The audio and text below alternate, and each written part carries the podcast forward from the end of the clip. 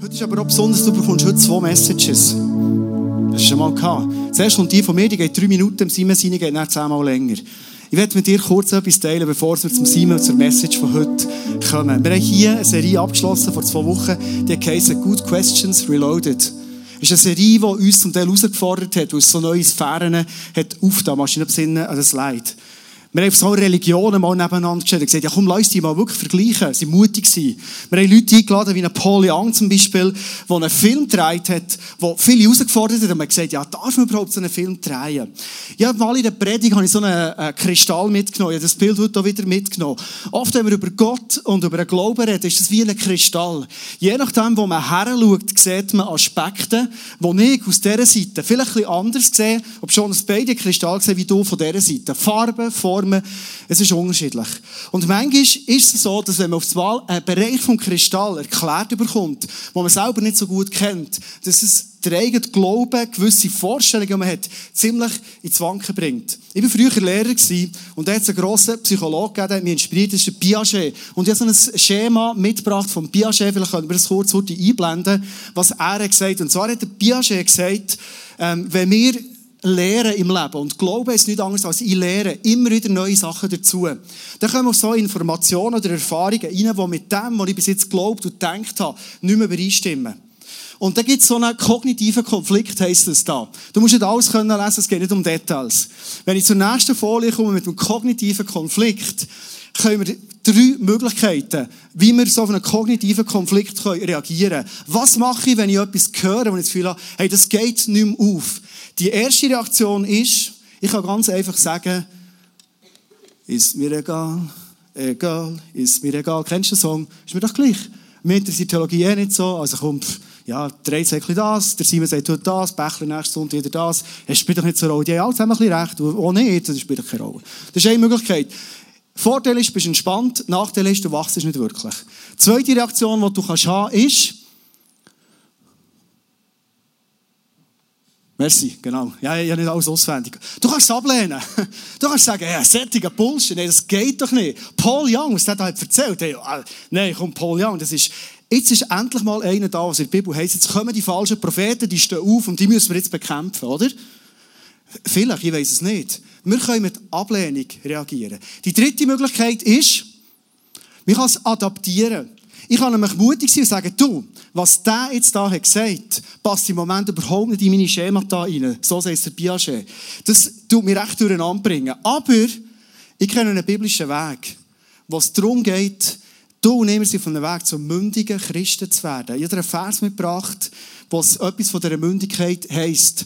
Wenn mir den kannst geben, Kilo, würde ich auch gerne vorlesen. Philippe 3,15 steht, wir alle, die der Glaube an Christus zu geistlich reifen Menschen gemacht hat, wollen uns ganz auf dieses Ziel ausrichten.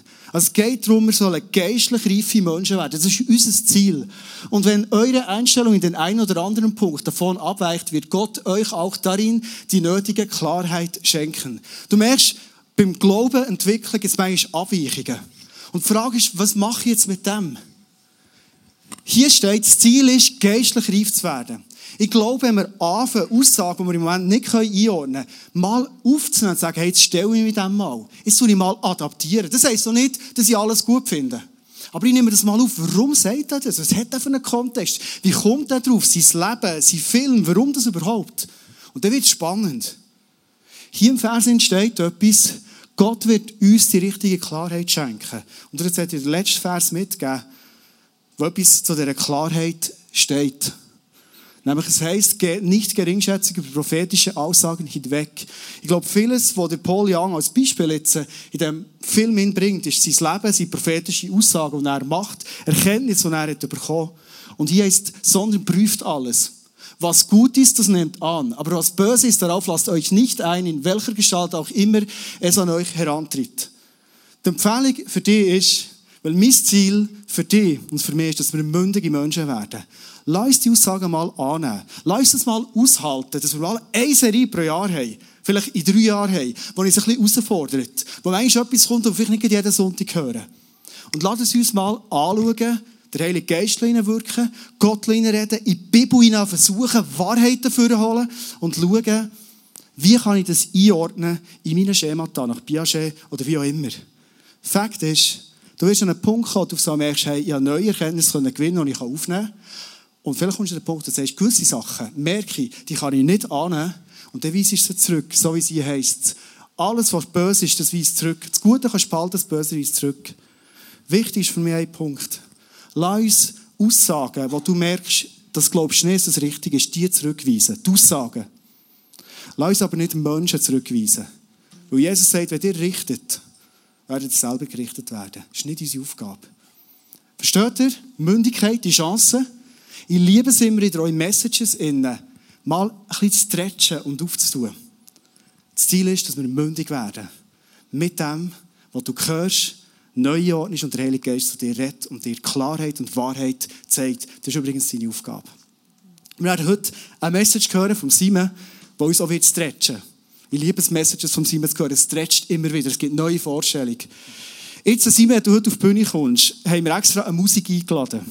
Und äh, die Musik macht sich jetzt parat und die Musik wird dir so ein Willkommens, ähm, äh, Willkommensstück spielen. Es ist aber nicht nur ein Willkommensstück, sondern es ist genau das Thema, das du heute mitbringst. Carols, alte Songs und heute, du wirst es merken, geht es um einen Song, den wir alle zusammen kennen.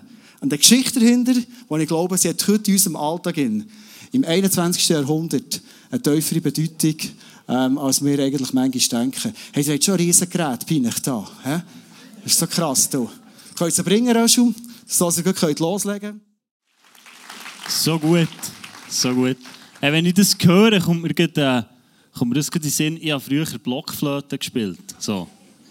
Ähm, der Grund war nicht, weil ich gut war, sondern weil ich grosse Hände hatte. Irgendwie schon, weiss ich nicht, vierte Klasse oder so. Und dann hat die Lehrerin gesagt, ich soll doch Blockflöte spielen, du brauchst ein bisschen grössere Hände. Mein Problem war, ich habe bis dahin nur Playback gespielt. Also, ich konnte gar nicht können, einfach immer so da. Und äh, das war meine Herausforderung, ich noch lernen Flöte spielen und das in kurzer Zeit, dass sie nicht merkt, dass ich gar nicht Flöte spielen kann. Genau. Darum beeindruckt mich immer so, lange Atem, können nach Noten spielen, das, ist, äh, das sieht für mich auch aus wie Arabisch. Also Hochachtung für euch, mega cool. Und das ist doch genau wie an Weihnachten. Wir steigen ein in die Serie Carols, heute mit dem, mit dem Lied «Macht hoch die Tür». Ich weiß nicht, wie es dir geht an Weihnachten, aber ich fühle mich wirklich schon fast wie an Weihnachten. Vielleicht schmeckst du das Essen schon. So. Das ist wirklich wie an Weihnachten, wenn die Mutter schon am Kochen ist, der Küche, der Magen knurrt, äh, ein paar gute Lieder und äh, wir kommen zusammen mit Freunden und Familie.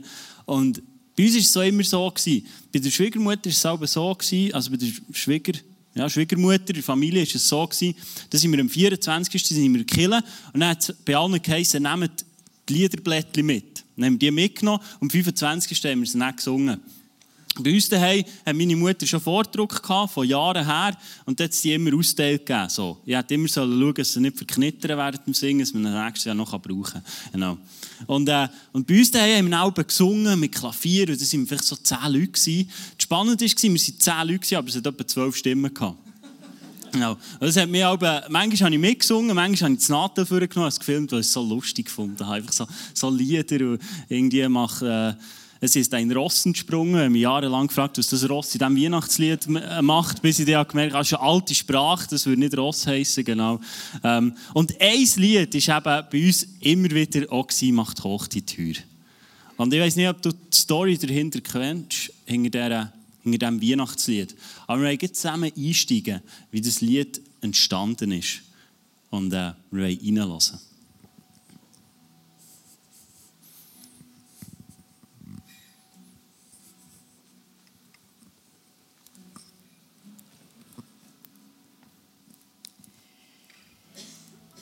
Es war im Jahre 1623 in Königsberg. In dieser Stadt hatte der in Ostpreußen geborene Georg Weißel die Pfarrstelle übernommen. Es war eine schwierige Zeit. Krieg, Hunger und Seuchen waren nicht spurlos an der Bevölkerung vorübergegangen. Der junge Pfarrer war in der Nähe des Doms unterwegs, als er in einen starken Windsturm gelangte. Der Wind peitschte ihm ins Gesicht und wollte ihn fast den Atem rauben. Weißel strebte dem Dom zu um dort unter dem hohen Portal Schutz zu suchen. Die Augen fest auf die Tür gerichtet, erreichte er die breite Treppe. In diesem Augenblick öffnete sich das Portal und der Glöckner machte eine einladende Geste. Willkommen im Haus des Herrn. Hier ist jeder in gleicher Weise willkommen, ob Praktizier oder Tagelöhner.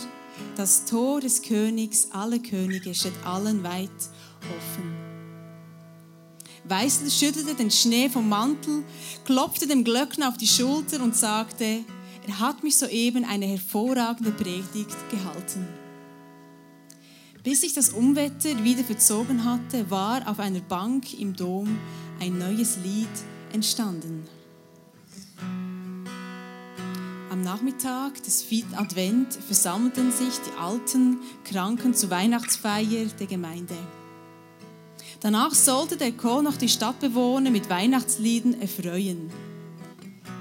Nur bei dem Getreidehändler Sturgis wollte die Kirchgemeinde dieses Jahr keine Lieder singen. Sein Haus lag im Weg zur Kirche und Sturgis war es leid, dass jeden Sonntag die alten Kranken durch seinen Park hindurchlaufen wollten. Er umgab seinen Park mit einem Zaun und verschloss ihn mit einem großartigen, prächtigen Tor.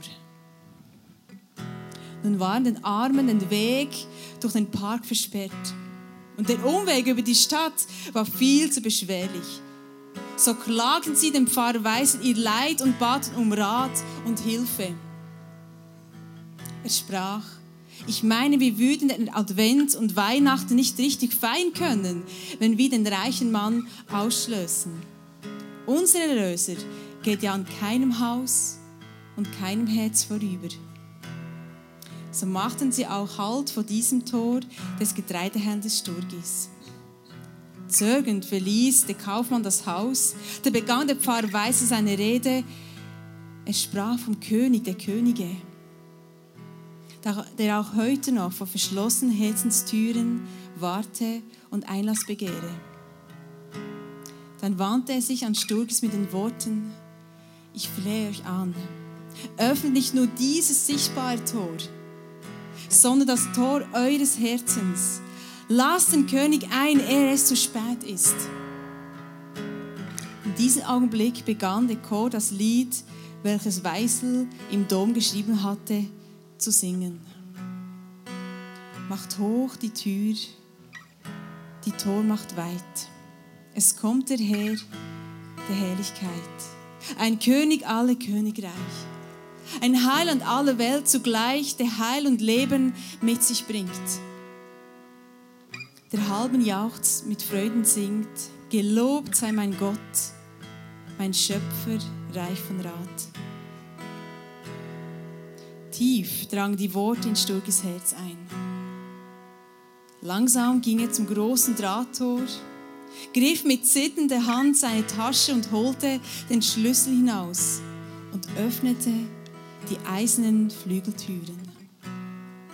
Der Pfarrer Weißel trat zuerst durch das Tor, danach der Chor und nachher auch noch die armen Häusler. Sturgis öffnete die Tür und Tor. Er öffnete sein Haus und verkündete dem König aller Könige Einlass zu gewähren. Daraufhin traten alle in sein prächtiges Haus ein. Auch die Alten, deren Anblick der Kaufmann bis anhin kaum ertragen konnte. Es wurde ein Weihnachtsfeier, wie sie niemand erwartet hätte. Eine Feier voller Freude, Friede, Dankbarkeit. Soll ich jetzt zusammen das Lied singen und gerade aufstehen? Macht hoch die Tür, die Tor macht weit.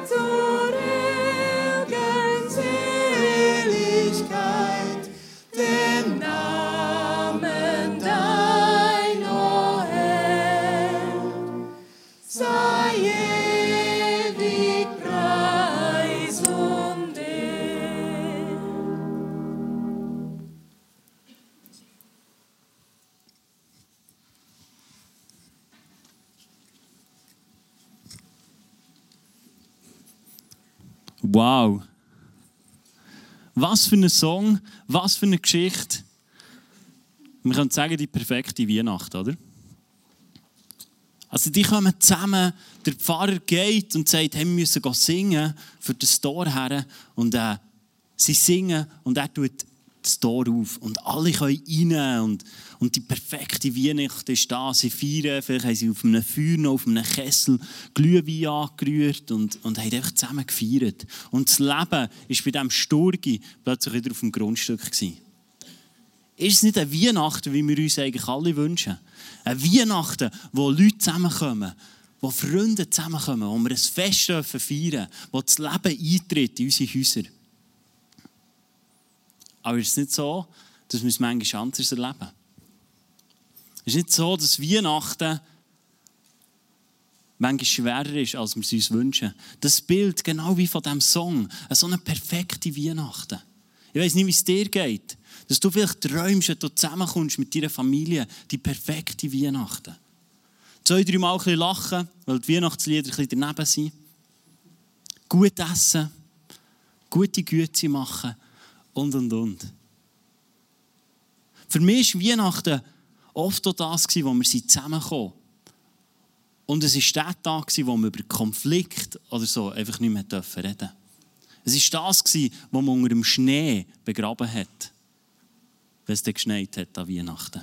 Oder in der Firma.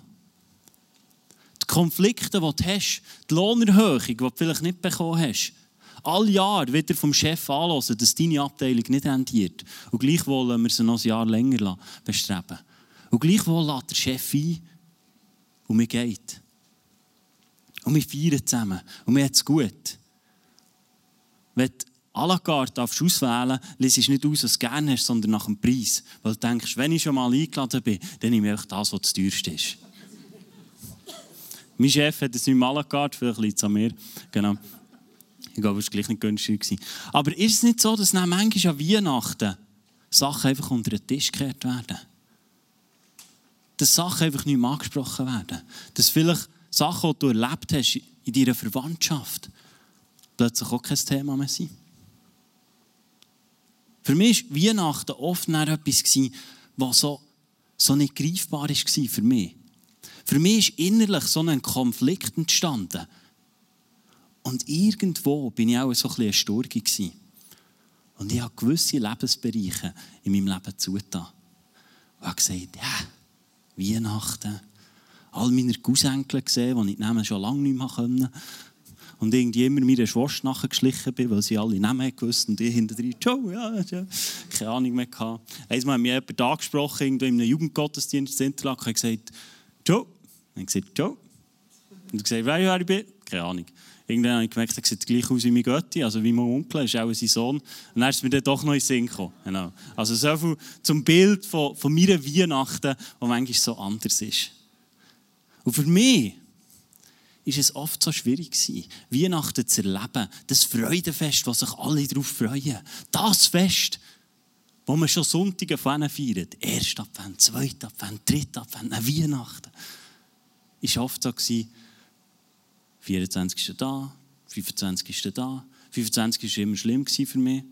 Weil da war weder Gott noch Gott herum, sprich, es gibt keine Geschenke. Du musst warten auf den 26. Am 26. hast du schon gewusst, dass es Nacht gibt. Es war immer Herdöpfelsalat mit Hamm. Und dann musst du warten, weil oft hat es das Geschenk erst nach dem Essen gegeben. Und so oft war Weihnachten nicht ein Freudenfest für mich. Und ich war wie der Sturge und gesagt ah, Weihnachten, wieso das? Wieso so ein Fest? Es ist doch nur ein Küchel. Und gleichwohl lesen wir in der Bibel, in Matthäus 22, Vers 39, heißt, wir sollen unsere Mitmenschen so lieben wie uns selber. Und für mich ist die Geschichte so ein, ein Sinnbild. Der Sturgi, den ich mir vorstellen kann, vielleicht ein Konflikt hatte, innerlich. Innerlich ein Probleme hatte. Was mache ich jetzt mit all diesen Emotionen? Mit all dem, was hochkommt an Weihnachten, was soll ich noch machen? Vielleicht hat er sich gesagt, ich schließe jetzt mein, mein mein Gelände einfach ab. Ich mache nicht mehr. Vielleicht hat das so viel ausgelöst, was er gar nicht handeln konnte. Und er hat sein Tor zugetan. Und er hat gesagt, jetzt fange ich mich an zu lieben. Und ich fange zu mir an zu schauen. Und was mir nicht gut tut, das schließe ich einfach aus. Und er hat die Armen und Kranken, die immer Sonntag für Sonntag Kille geströmt sind, einfach ausgeschlossen. Und er hat gesagt, dann muss ich die nicht mehr anschauen. Vielleicht auch, weil er ein schlechtes Gewissen hatte. Und er denkt, ich sollte ja euch killen. Und auf der anderen Seite der Pfarrer, der so eine also, es muss ein Pfarrer sein, oder? Nächstenliebe. Schau nicht darauf, wie die Leute reagieren. Der perfekte Pastor, der einfach geht, unabhängig von dem, wie Menschen reagieren, wie handeln. Er schreibt ihm noch ein Lied. So schön. Also, ich bin sicher nicht, weil Lieder kann ich nicht schreiben, geschweige denn singen. Aber so die Gegensätze, die wir manchmal drin sind. Auf der einen Seite unsere Familie, wo, wo doch äh, eine Liebe da sein für unsere Nächsten, für unsere Verwandten. Auf der anderen Seite das, was für mich oft so schwierig war zum Handeln. Und das, was Weihnachten für mich so schwierig hat gemacht zum Erleben und zum Aushalten. Und ich bin so zum einem Stur geworden. Ich habe plötzlich Sachen ausschließen. Es hat vielleicht angefangen an Weihnachten. Aber ich habe gemerkt, in meinem Leben gibt es ganz viele so Bereiche, die ich ausschließen Sachen, die mir begegnet sind, wie dem Sturgi, wo Arme und Kranke begegnet sind und er es eigentlich gar nicht mehr gesehen hat. Wo vielleicht irgendetwas ausgelöst hat in ihm, wo er einfach nicht mehr handeln konnte und wo er gesagt hat, ich mag die nicht mehr sehen. Vielleicht kennst du das auch. Sachen in deinem Leben, die du gar nicht handeln kannst. Emotionen, die du gar nicht handeln kannst. Mit der Familie, die du nicht weißt, wie umgehen. Ich kenne es aus meinem Leben und plötzlich kann ich einfach Sachen ausschließen aus meinem Leben. Ich habe so vier Sachen mitgenommen, die wir in Sinn beim Vorbereiten, die wir ausschließen können oder die wir vielleicht manchmal ausschließen. Zuerst ist Familie. Vielleicht bist du heute Abend da und du hast keinen Kontakt mehr zu deiner Familie.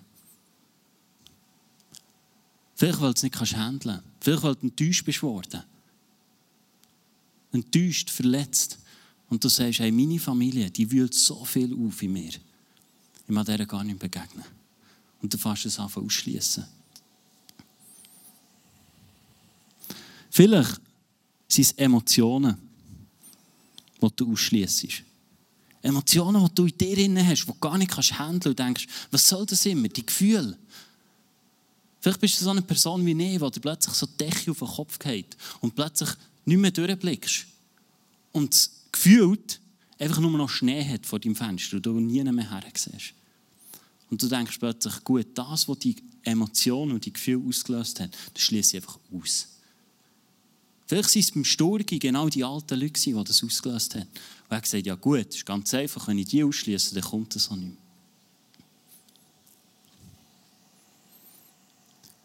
Vielleicht hast du auch gesagt, ich schließe Gott aus. Vielleicht nicht überall in deinem Leben. Aber vielleicht hast du Lebensbereiche, wo du sagst, da lasse ich mich von Gott nicht mehr reden. Vielleicht ist deine Herzenstür dazu.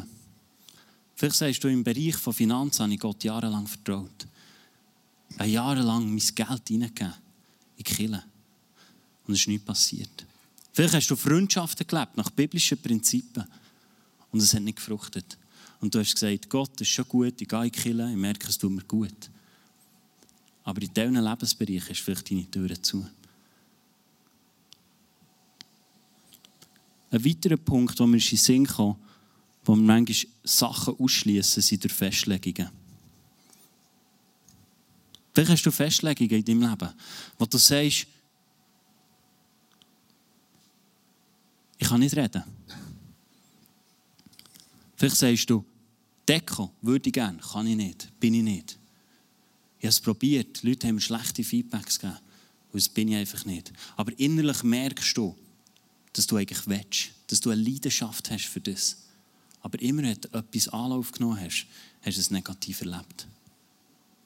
Und die Leute haben in eine falsche Richtung gelegt. Und irgendwann hast du gesagt, gut, das kann ich nicht. Vielleicht hast du gesagt, hey, in der Schule, ich habe so einen Vortrag gemacht. Und immer wieder hat es geheißen, du kannst es eh nicht. lass das sein. Hock gescheiter hinter einem PC, wo du nicht reden musst. Das ist besser für dich. Aber eigentlich hast du vielleicht einen Wunsch, die auszudrücken in Wort. Vielleicht fallen dir heutzutage sogar die Gespräche schwer, weil eine Festlegung ist passiert über dein Leben. Ich habe gemerkt, dass ich in der Vergangenheit, dass ich oft so Festlegungen habe. Bei mir ist ein riesiges Thema, wo ich Sachen ausschließe, sind Emotionen. Ich bin aufgewachsen und habe nie wirklich gelernt, mit meinen Emotionen umzugehen. Ich habe nie wirklich gelernt, was mache ich denn mit diesen Emotionen, die hochkommen. Wie kann ich denn das angehen? Und ich habe gemerkt, ich fasse einfach auf ausschließen. Es ist ab und zu an Weihnachten vorgekommen, dass ich nach Weihnachten mein tiefstes Down hatte. Ich kann mich erinnern, als wir in ICF Interlaken Kille gestartet haben, haben wir mal am, im Januar ein Event gehabt, nach dieser Weihnachtszeit. Und das war, vielleicht sogar im 1. oder 2. Januar. Und ich hatte so viele Emotionen, die ich nicht beschreiben konnte. Und es ist einfach zugegangen bei mir. Und ich habe zugetan. Und ich habe sogar das, den Termin absagen Und habe gesagt, ich kann nicht. Und es war so krass, dass ich es WhatsApp gemacht habe. Ich konnte nicht mehr telefonieren, einfach nicht mehr sehen, niemand mehr sehen, weil meine Emotionen mich völlig überfordert haben. Und was mache ich? Ich fange das an ausschließen, was das in mir ausgelöst hat. Wie der Sturgi vielleicht, der sagt, die Leute die nerven mich. Die geben mir ein schlechtes Gefühl. Die, die, die geben mir das Gefühl, ich sollte helfen. Oder was auch immer. Und dann fängt es an ausschließen. Schau, vielleicht hast du nicht ein, ein riesen Anliegen oder ein, ein Haus, das du den Zaun vorne baust. Aber ich habe gemerkt, in meinem Leben ist es oft eine Herzenstür, die ich zutue. Die ich zuschlage. Und sage, diesen Emotionen tue ich lieber nicht mehr begegnen. Und ich fange an zu tun. Ich habe etwas gemerkt in meinem Leben, dass wenn ich zutue, dass ich nicht nur das Negative ausschließe sondern ich schließe immer auch das Positive mit aus. Positive Eigenschaften.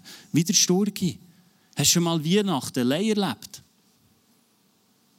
Der Sturgi war knapp davor, Weihnachten allein zu erleben. Und gleichwohl hat er gemerkt, irgendwo durch nerven mich die Leute. Irgendwo stressen sie mich. Und gleichwohl hat er gemerkt, kann ich mir vorstellen, dass Weihnachten noch blöd ist, wenn du allein feierst. Ein Candlelight-Dinner allein ist noch blöd. Du musst doppelt so viel essen. Genau. Kann auch Vorteil sein. Und der Sturgi hat gemerkt, hey, es hat nicht nur Vorteile. Und ich habe gemerkt in meinem Leben, dass es so so ist geworden. Plötzlich ist mein Leben auf der ganzen Ebene in eine, nicht mehr im Gleichgewicht gewesen. Plötzlich ist Sachen nicht mehr Balance drin. Und es hat mich immer mehr in Bereichen, habe ich es nicht mehr kontrollieren und immer mehr müssen abschneiden, weil es immer schwieriger geworden. Und ich werde dir etwas aufzeichnen.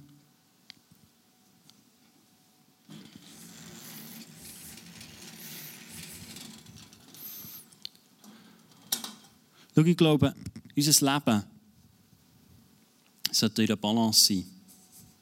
Ich weiß nicht, ob du das noch kennst. Wenn du ein Kind hast, kennst du es vielleicht noch ein bisschen besser. Das Gigampfi, das du am, äh, auf dem Spielplatz hast, wo kannst du draufhocken. Vielleicht kennst du es noch aus deinen Teenagerjahren, wenn du nach dem Ausgang mit dem letzten Bierli noch da drauf bist gehockt, mit deinen Kollegen oder so. Und ich habe gemerkt, mein Leben ist irgendwie nicht mehr im Gleichgewicht. Auf der einen Seite ist genau wie es in diesem Vers heisst, die nächste Liebe. Ich soll meine Mitmenschen gleich lieben wie mich. Auf der einen Seite bin ich, auf der anderen Seite meiner Mitmenschen. Und gleichwohl haben die Mitmenschen in meinem Leben so viel ausgelöst. So viel haben sie bewirkt. Und ich habe gar nicht mehr gewusst, ja, was soll ich jetzt? Mitmenschen haben negative Sachen in mir ausgelöst. Emotionen ausgelöst, die ich nicht mehr handeln konnte.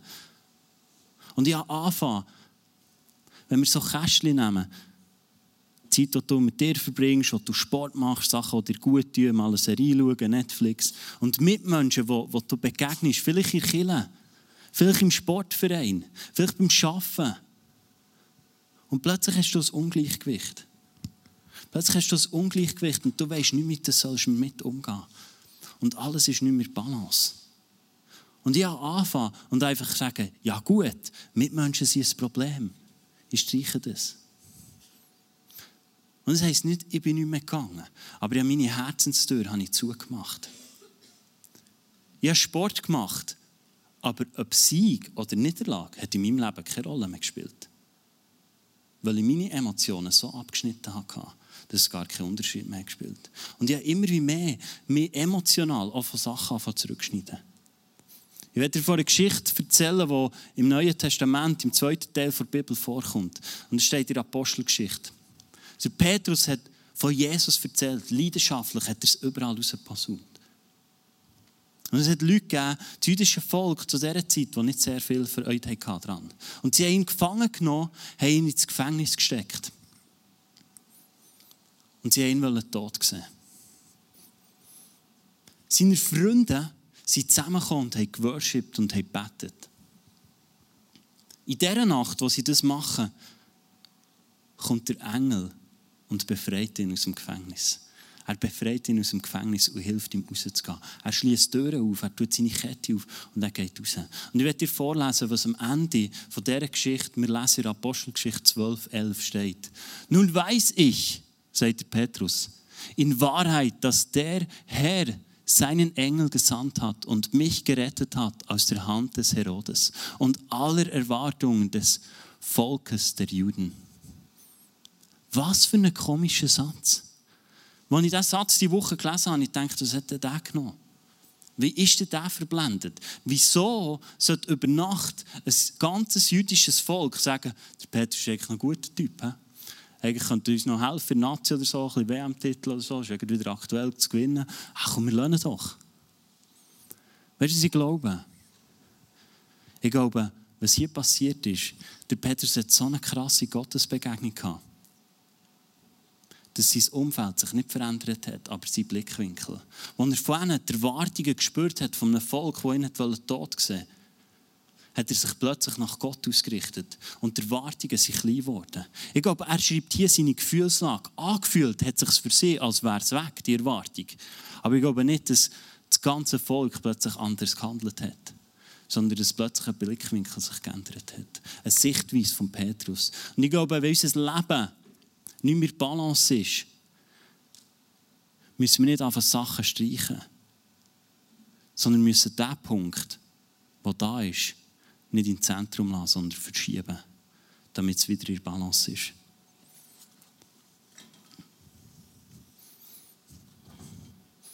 Wenn du den Punkt hier unten verschiebst, wenn Druck da ist und du verschiebst, dann kommt es wieder in Balance. Und ich glaube, das ist nur mit Jesus und Gott möglich. Ich glaube, das ist nur mit Gott möglich. Es ist das, was ich erlebt habe in meinem Leben. Es ist das, was ich erleben in meinem Leben. Dass wenn ich nicht Sachen anfange streichen, mich emotional zurücknehmen aus einem Sportverein, wenn ich mich emotional von Kirche verabschiede und sage, ich bin zwar noch ein bisschen da, aber meine Herzenstür ist schon lange zu, dass das Gleichgewicht nicht wird kommen sondern das Gleichgewicht kommt dann, wenn ich vor den Gott, den Schöpfergott hergehe, den liebenden Vater und hergehe und ihn frage, ob er mein Leben wieder in die Balance hineinbringt. Ja, ganz aktuell habe ich, ähm, vor kurzem habe ich mit meinem Chef einen Persönlichkeitstest auswerten und dort ist herausgekommen, dass ich ein korrekter Mensch bin. Jetzt denkst du vielleicht, endlich weiss er so, vielleicht weißt du schon lange. Ich bin vor der Persönlichkeitsstruktur von meinem Ich bin ich extrem korrekt. Also korrekter als ich geht fast nicht mehr. Und ich habe wie länger sie mehr gemerkt, dass genau dort, wo etwas nicht korrekt läuft, dass es mich unheimlich herausfordert. Wenn ich am Morgen einschreibe, ich will Zeit mit Gott verbringen und das Bett doch noch so ein bisschen warm ist und ich ein bisschen länger schlafe, dass plötzlich wie eine Decke über mich kommt dass plötzlich eine Decke über mich kommt und ich merke, und das Gefühl kommt hoch in mir, ich habe versagt. Ich habe jahrelang probiert, einfach korrekt zu sein. Bis ich einmal mit meinem Psychologen das austauscht habe und habe gesagt, ja, was ist denn das? Ich kann das nicht mehr handeln. Und er hat gesagt, ja, Gefühl können wir abschließen wie der Sturki.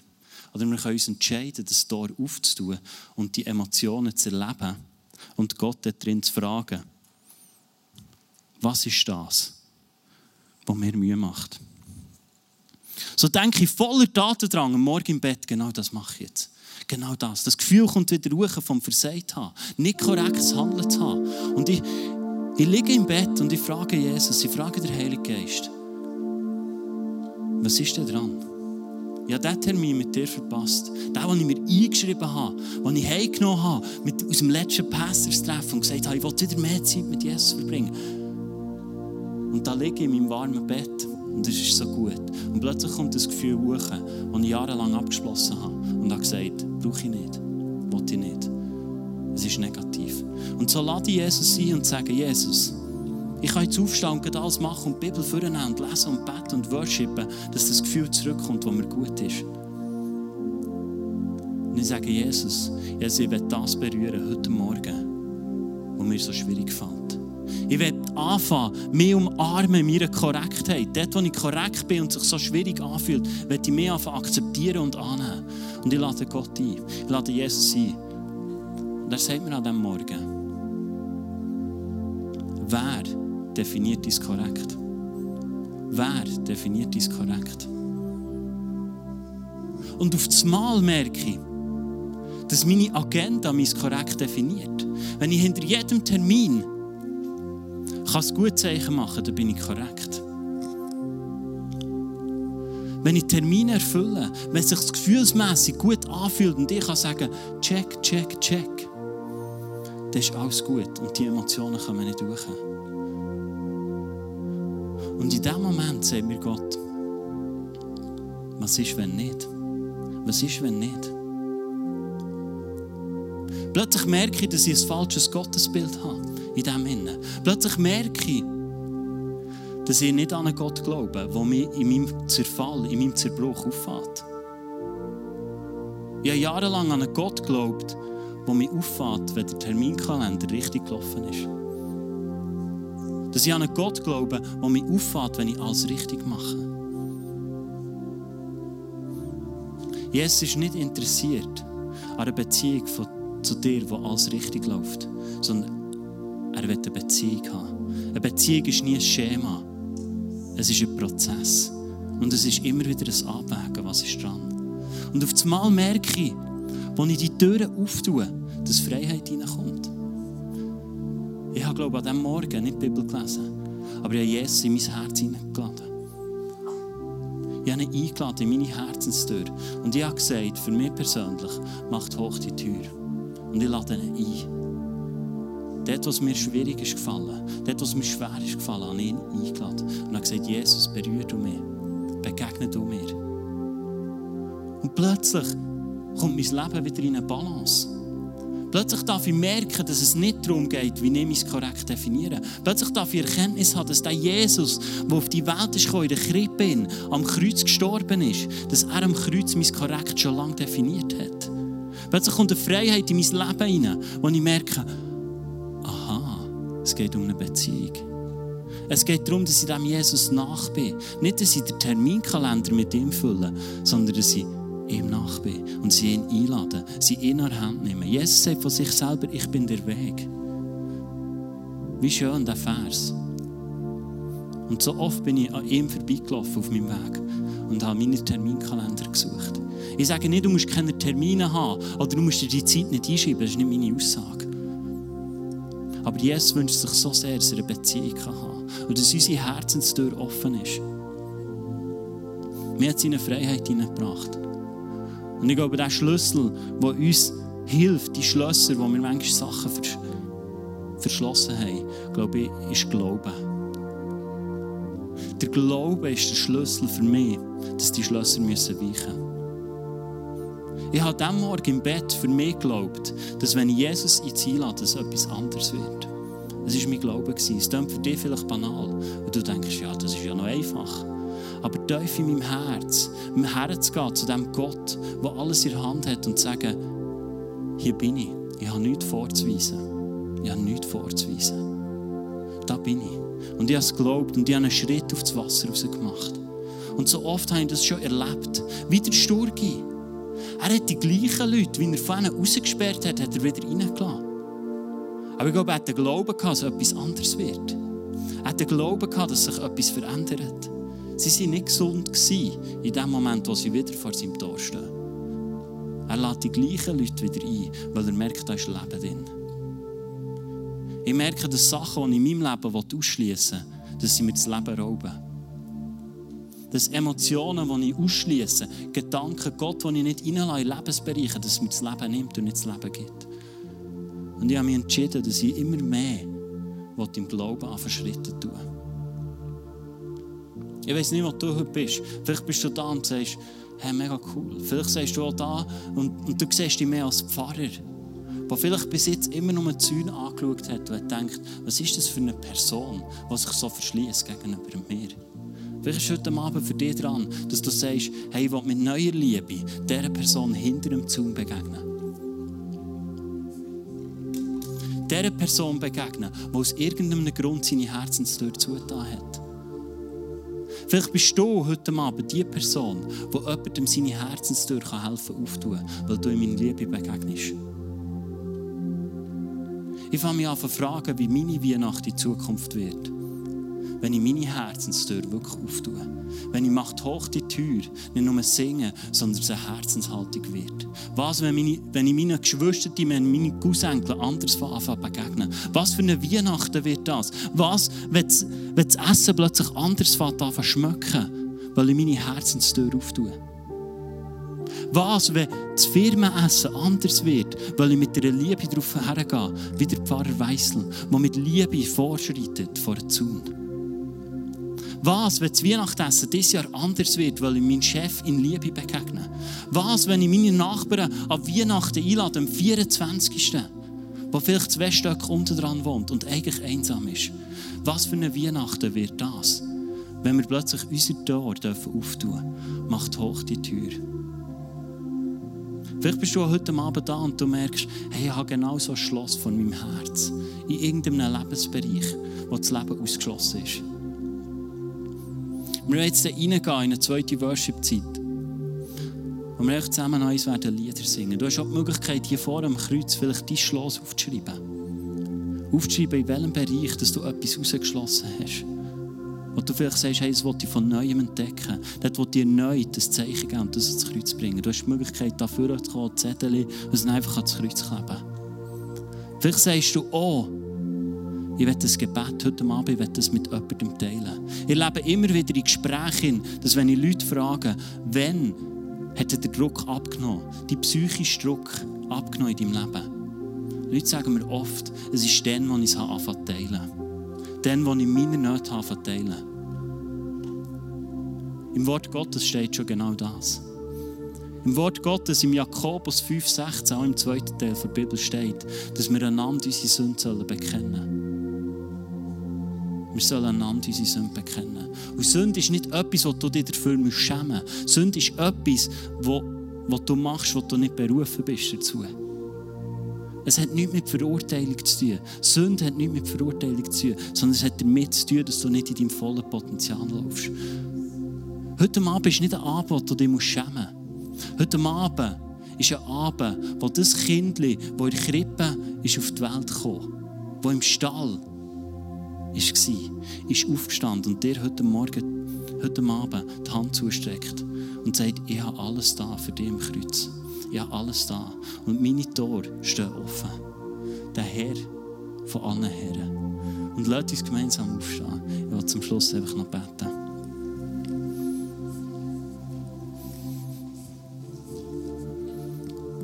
Jesus, was für eine Botschaft heute Abend. Was für eine Botschaft, die du uns gebracht hast. Was für eine Botschaft an Weihnachten, wo es nicht um Päckchen geht, sondern wo es um das grösste Geschenk ever geht. Du bist gekommen. Du als Gott bist gekommen auf die Welt. Du bist abgekommen, du hast dich abgebeugt zu uns, damit unsere Herzenstüren wieder aufgehen dürfen. Du hast alles da, du hast alles zahlt im Kreuz, damit unsere Herzenstüren wir einfach nur dürfen sagen und dich einladen, dass unsere Tür wieder aufgehen kann. Jesus, du bist hochgegangen zum Vater und du hast unseren Heiligen Geist geschickt. Und Heiliger Geist, lade dich ein, dass du jetzt in diesem Moment auch zu uns redest. Dort, wo wir es wollen, dort, wo wir es brauchen, dort, wo es vielleicht dran ist, dass wir eine Herzenstür von neuem aufschließen. Damit wir dieses Jahr andere Weihnachten dürfen erleben Damit wir eine Weihnachten dürfen erleben wo Macht hoch die Tür erlebbar wird. Nicht nur ein Floskel ist, nicht nur ein Lied ist, sondern wo Macht hoch die Tür erlebbar wird. Wo unsere Herzenstür wieder aufgehen, wo wir anders dürfen durch die Läden durchlaufen. Heilige Geist, ich glaube, dass wenn du reinkommst in unser Leben, sei es in unseren Gedanken, in unseren Herzen, dass oft Gesundheit nachweicht. Dass Gesundheit uns nachfolgt. Weil du uns der Flut ist. Und Heilige Geist, lade dich ein, dass du heute Abend einfach zu uns redest. Ich danke dir, dass du redest und dass du uns ernst nimmst und dass du uns nicht verurteilst. Heute Abend ist kein Abend vor Verurteilung. Es ist ein Abend, wo die Herzenstür, die Himmelstür offen steht für dich. Und wo du darfst reinschreiten in die Liebe hinein, die Gott für dich parat hat. Jesus, danke dir für all die Leute, die hier sind. Du siehst jedes Einzelne, du siehst jedes Herz, du siehst jede Lebenssituation, wo wir drinnen sind. Und Jesus, du verstehst uns so gut. Ich bin dir so dankbar dafür. Ich bin dir so dankbar, dass du sagst, über den Weg, wo wir einfach mit dir gehen dürfen. Dass du es liebst, wenn wir zu dir kommen, in unserer Zerbrochenheit. Und so wollen wir den nächsten Song anstimmen. Hoffnungsträger. Du bist unser Hoffnungsträger.